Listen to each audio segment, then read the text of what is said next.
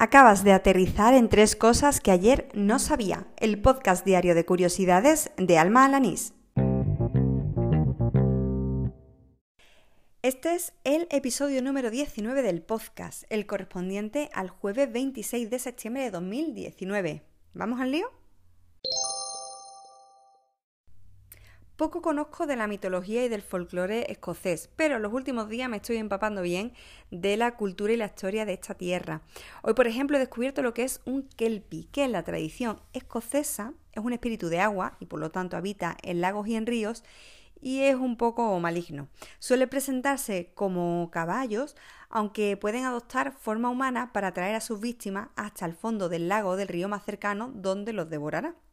Muy cerca de la ciudad escocesa de Stirling se erige una enorme escultura conformada por dos cabezas de caballo que miden más de 30 metros y representan a estos kelpies. Su autor es el escultor Andy Scott y están colocadas junto al canal de Ford and Clyde. Uno de los primeros juegos de mesa que recuerdo de mi infancia es el de aquel señor con bigote que se dedicaba a la compraventa de propiedades inmobiliarias.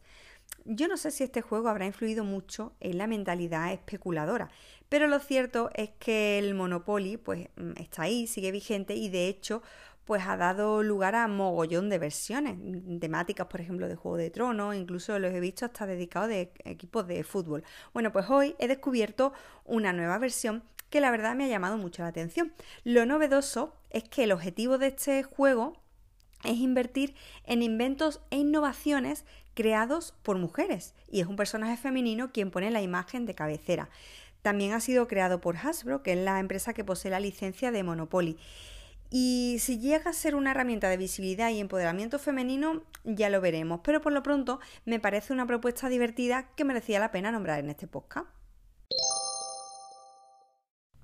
Hace muchísimo tiempo, yo diría que años, que no veo la televisión en abierto. Más allá de algún que otro informativo, los minutos que dedico a estar delante de la televisión es para ver series y siempre en plataformas de, de vídeo bajo demanda, como son pues Amazon Prime Video, Netflix, HBO. Pero una época en la que esto no era así y yo me tragué varios realities, por supuesto la primera edición de Gran Hermano, algún que otro Operación Triunfo y hasta vi El Bus, que eso, bueno, lo, lo tuvieron que cancelar porque es que no lo veía nadie. Bueno, pues nunca me había fijado en un detalle hasta que hoy eh, no he leído un artículo de Borja Terán en el que pues reflexionaba sobre la cuestión y es que en ese tipo de, programas basados en la convivencia pues no hay libros. Claro, la razón pues es de sentido común, ¿no? El leer es una actividad que nos aísla, que nos hace disfrutar en soledad y claro, pues la chicha de esos reality es que haya pues precisamente pues convivencia, ¿no? Que haya confrontación, que haya conflicto, lo explicaba el propio Borjan en el mismo, en el mismo artículo. Yo la verdad es que no había caído hasta el momento de hoy. No sé si en tu caso, si tú que me estás escuchando, te habías dado ya cuenta. Pero bueno, estaré encantada de que me lo comentes en las notas del programa. Por si acaso, hablando de notas, dejaré enlazado el artículo de Borja por si quieres echarle un ojo.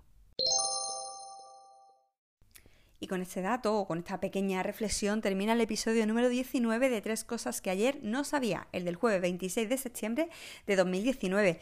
Perdón si estos días estoy un poco más cansada de la cuenta, pero bueno, no pasa nada, que yo a partir del lunes prometo tener la misma vitalidad y la misma energía que en estos días anteriores. Me marcho recordándote que puedes seguirme en anchor.fm, en Spotify, en Evox y en tu podcast habitual si añades el enlace RSS. A mí me encuentras en Twitter por arroba almajefi. Como siempre, estaré pues encantada de recibir cualquier tipo de mm, curiosidad, de conocimiento, idea, sugerencia o cualquier interacción. Te espero mañana, más o menos a esta hora, no me falle, ala, con Dios.